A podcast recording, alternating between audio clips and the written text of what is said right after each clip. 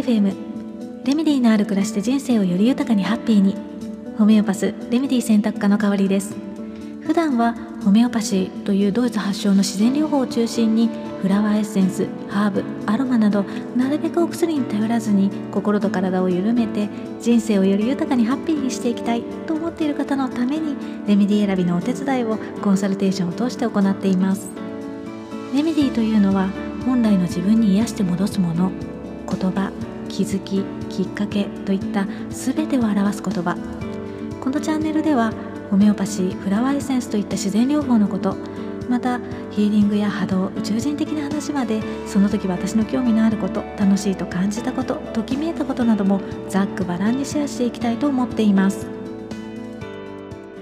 さて土曜入りしましたね。いかがお過ごしですか？あの土曜ってねご存知の通りあの春夏秋冬のね季節の変わり目に4回あってでそれぞれ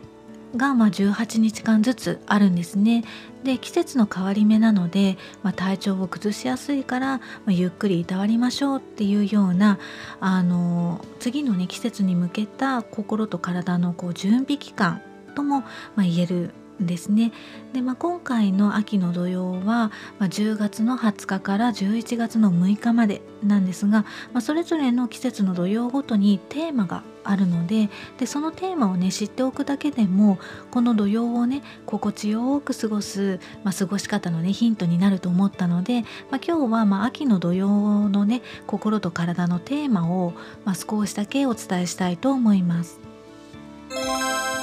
秋の土曜は、まあ、肌寒さをね感じるようになって、まあ、寒暖差も大きくてもうすごい昨日も寒かったですよね。で空気も乾燥してくる時期なので、まあ、体もね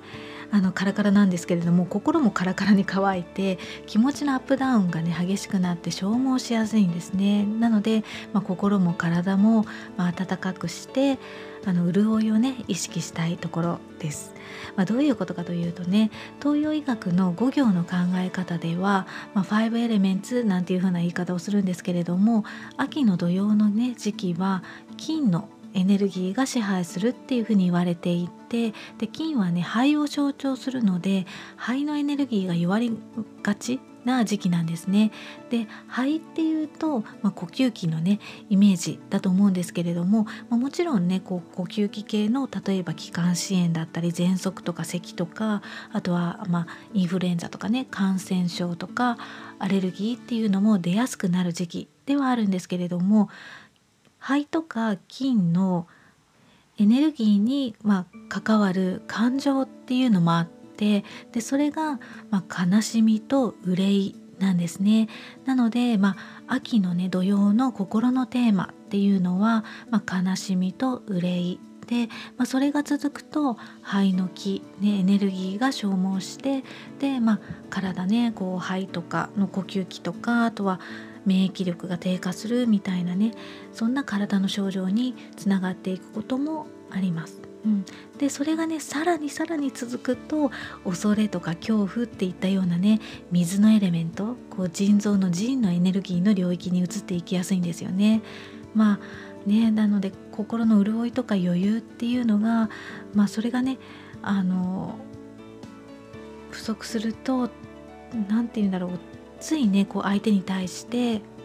愛のないね言葉を言ってしまったりとか、まあ、逆に言われたりしてねとにかくこう気持ちのアップダウンが激しくなりがちなんですよね。で普段よりも潤いがね足りないと、まあ、皮膚とかなんだろう粘膜とね一緒であの傷つきやすかったりもするので人間関係でねあの自分がそういった冷たい態度とかね冷たい言葉を言ってしまわなかったとしてもこう逆に言われてね傷つくっていう風に感じることもあるかもしれないのであのどちらにしてもね自分の心を潤わ潤わせておくっていうこともすごく大切になります。うん、ただまあ自分も相手もね土曜期間中っていうふうに そう考えれば、まあ、こういう時期だから仕方ないかっていうふうに思うのも一つのねやり過ごし方なのかなとは思うんですけどね。まあ、なんでねこんなこと言うんだろうとか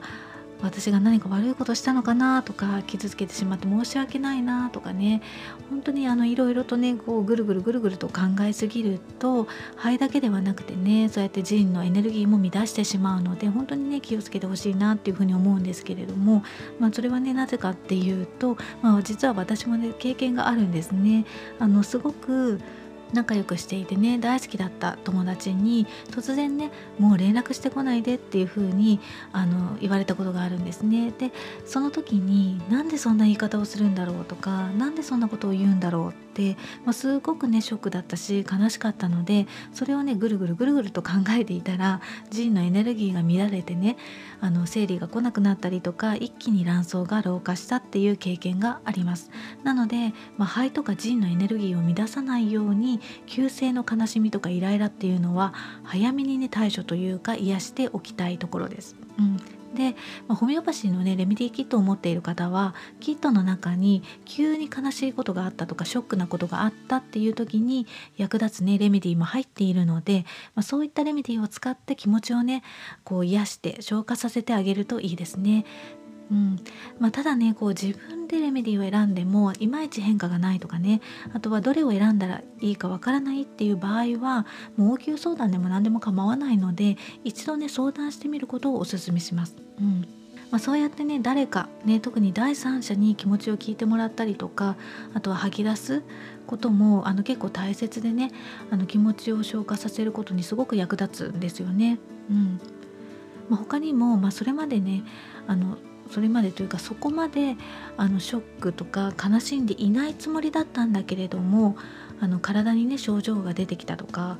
あとはなかなか癒されない慢性的な悲しみとかね悩みがあるなんていう場合は、まあ、フルでねセッションを受けて、まあ、自分にぴったりのねレメディーをオーダーメイドで考えてもらうっていうのがおすすめですね。うん、まああのこのね秋の土曜11月6日までは、まあ、そういったね気持ちのアップダウンが起こりやすいっていうふうに知っておくだけでもちょっとね心に余裕ができたりとかあとは自分のね心をこうなんだろうねぎらってあげたりとか相手もいたわるっていうまあちょっとハートチャクラを開いて愛のパワーをねこう全身に巡らせて周りにも響かせるっていうようなイメージでねこうリラックスするように、まあ、心がけてみるっていうのもいいんじゃないかなっていうふうに思いますね。まあ、結構イメージの力もあの侮れなくってすごくね効果があると私は思っているんですね。ただまああのイメージってこうね、得意不得意があると思うのでイメージするのが難しいって感じる人はあの香りとかねアロマの力を借りてみるのもいいかもしれないですね。あの私もねクライアントさんの中でオーラソーマっていうねカラーと香りとクリスタルのエネルギーを使ったヒーリングをね仕事にされている方がいてでその方に選んでもらったねポラポマンダっていうあの植物の香りとね宝石のエネルギーで波動を整えるみたいな ものをあのちょこちょこね取り入れて自分をね心地よい状態にしたりもしています、うん。まあ、特にね体の不調はないんだけれども、まあ、五感を使って気持ちを上げたいなんていうね方にはすごくねおすすめですね。うん。あとまあこのね土曜期間中に私がやっていることといえばあの秋のアレルギーねブタクサのアレルギー持ちなのでちょっとね今年のブタクサ 花粉ってあのアレルギーの方いらっしゃるかな？あの例年の10倍っていうことで、まあ、土曜入りしたあたりからね突然こう鼻水と目のかゆみとくしゃみが出始めてあの顔がカサカサというかねカピカピになっている気がしたんですよね。あのなんかこう例年というか、まあ、だんだんねあんまりこう症状も軽くなってきていたのでちょっと油断していたら 本当にまなんだろうびっくりするぐらいカピカピになって いたのであの久しぶりにねお風呂でオイルパックをしました。まあ、オーガニックのねあのキャスターオイルひまし油っていうのかなであのタオルとかを使わずにねあの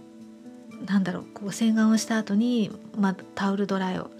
簡単にしてその上から、まあ、キャスターオイルを塗ってで本当だったらねそこで蒸したタオルとかを顔にのせればいいっていう風に思うんですけれどもちょっと面倒くさかったので、まあ、あの湯船にねそのまま使ってあのお風呂の中で蒸すみたいな